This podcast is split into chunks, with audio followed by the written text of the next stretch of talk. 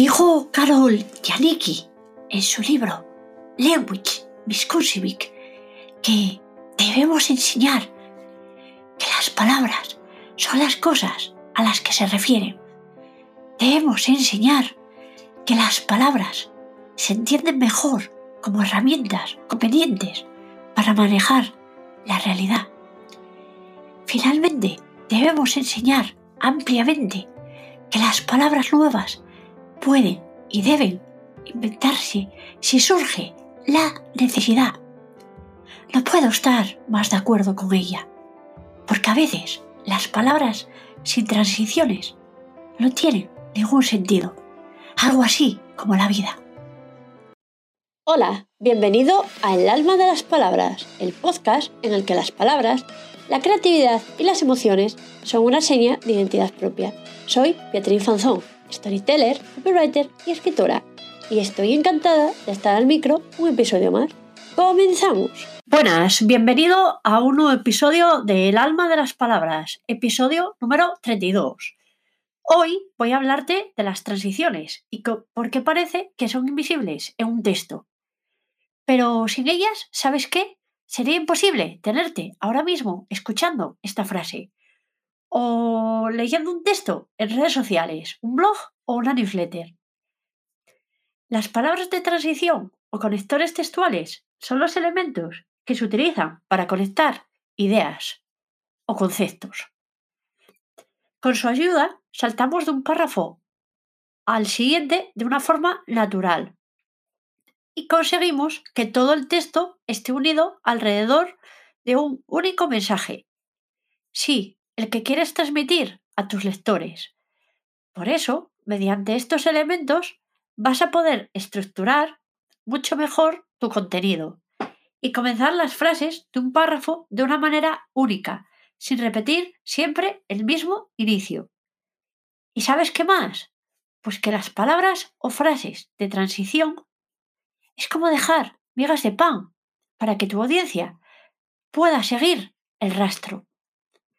Porque dime, ¿construirías un edificio sin cemento únicamente apilando ladrillos uno encima del otro? Lo más probable es que no. Así que no hagas lo mismo con tus textos.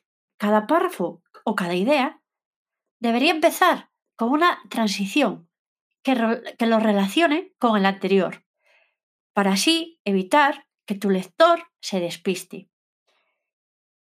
De hecho, las palabras de transición no siempre tienen que colocarse al comienzo de una oración.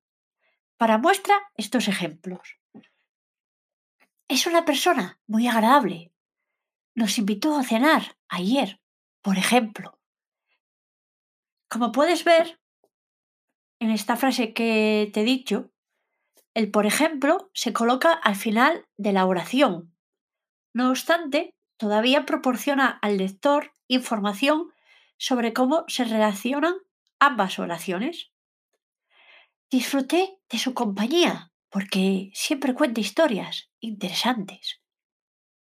Y en este ejemplo, el por qué no conecta dos oraciones, sino dos cláusulas.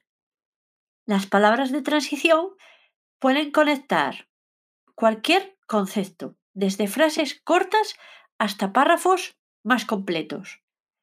Para que entiendas un poco más esto que te cuento sobre las palabras o frases de transición, te voy a compartir nueve tipos de transiciones que deberías utilizar si quieres mantener la atención de tus lectores. Porque ten en cuenta que pueden ser palabras sueltas o frases. Eso sí, lo importante es que las uses con cabeza y con un objetivo concreto. ¿Quieres descubrir cuáles son? Pues estate atento que allá voy. Por un lado, tenemos las que hacen pensar. Piensa un segundo, imagina lo que podrías conseguir. ¿Recuerdas cuándo? Las que ayudan a clarificar ideas. Lo que quiero decir es, la idea es, me refiero a, esto significa que las que lanzan ideas. Además, asimismo, Por ejemplo, por esto mismo, en consecuencia, del mismo modo, tenemos también las que sirven para evidenciar un resultado.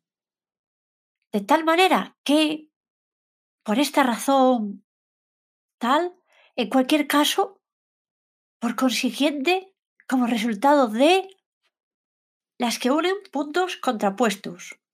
Aunque no podemos ignorar que, por otro lado, vemos, pero no siempre es así. También hay las que se, usan para poner un ejemplo. Para ilustrar eso, ¿creéis que eso no puede suceder? Imaginaros, es decir,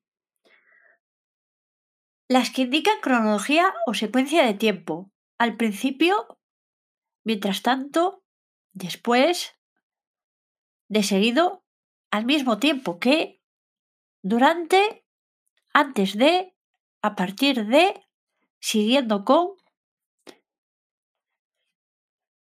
las que conectan dos elementos centrándose en sus diferencias. Después de todo, aunque, sin embargo, en contraste, sin embargo, no, a pesar de, y por último, te cuento las que se utilizan para resumir o concluir. Por lo tanto, en conclusión, para finalizar, en resumen, por último, finalmente,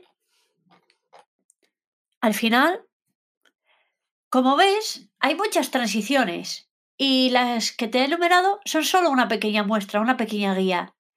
Porque el mundo de las transiciones para escribir textos es infinito, más del que te imaginas.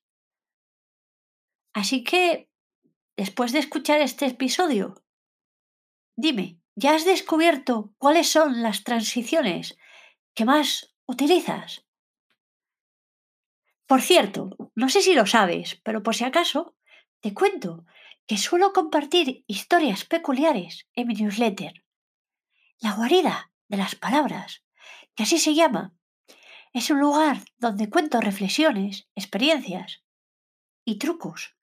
Mi objetivo con ella es que siempre te lleves algo de inspiración, entretenimiento y aprendizaje. Te puedes suscribir en beatrizinfanzón.com barra newsletter y te llevarás un obsequio. Esto es todo por hoy. Muchas gracias por escuchar este episodio. Espero que haya sido de tu agrado. Si te ha gustado, no dudes en compartirlo en redes sociales o recomendarlo, puesto que me sería de gran ayuda para llegar a más oyentes. Hasta el próximo.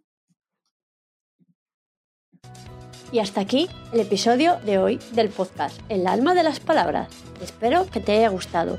Gracias por escucharlo y compartirlo. En dos semanas te espero en el próximo para seguir compartiendo palabras susurradas al oído.